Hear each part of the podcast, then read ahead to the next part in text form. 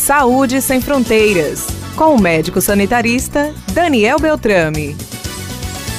Olá, amigas e amigos do Saúde Sem Fronteiras. Hoje vamos falar sobre hepatite misteriosa. Surge na Inglaterra, tem casos nos Estados Unidos. Nossa melhor hipótese hoje, a combinação do adenovírus F ou 41, assim que é chamado, com crianças que tenham tido exposição ao novo coronavírus. O que tem acontecido? Os fígados dessas crianças têm parado de funcionar por causa de uma inflamação muito forte. Crianças que tenham tido história de contato com o novo coronavírus, ao se expor ao adenovírus, acabam por fazer esse quadro. Basicamente, dor na barriga, diarreia, vômitos e também indisposição geral. Nesta doença não há febre. Se as crianças começam com um amarelão na pele ou então o branco dos olhos fica amarelo, temos que suspeitar. Primeira coisa a afastar as hepatites A, B, C, D e E. Se não for encontrada nenhuma delas, começa essa suspeita. Alguns casos, infelizmente, têm sido graves a ponto das crianças precisarem de UTI. Como vou proteger minha filha e meu filho, já que os casos têm aparecido em crianças de um mês até adolescentes de 16 anos? Uso de máscaras, lavagem de mãos e vacina. Sabemos que hoje nós podemos vacinar crianças para a Covid-19 a partir dos 5 anos. Aliás, em todo o Brasil e na Paraíba, apenas 60% das crianças com 5 anos ou mais têm sido vacinadas com primeiras doses e apenas 30% com as segundas doses, ou seja, completando seus esquemas. Então, mais do que nunca, é importante lembrar: na escola, em sala de aula, crianças e adolescentes estão de máscara para estarem protegidos. E quem já pode se vacinar é muito importante que se vacine, por isso é uma barreira para esta possível hepatite misteriosa que, claro,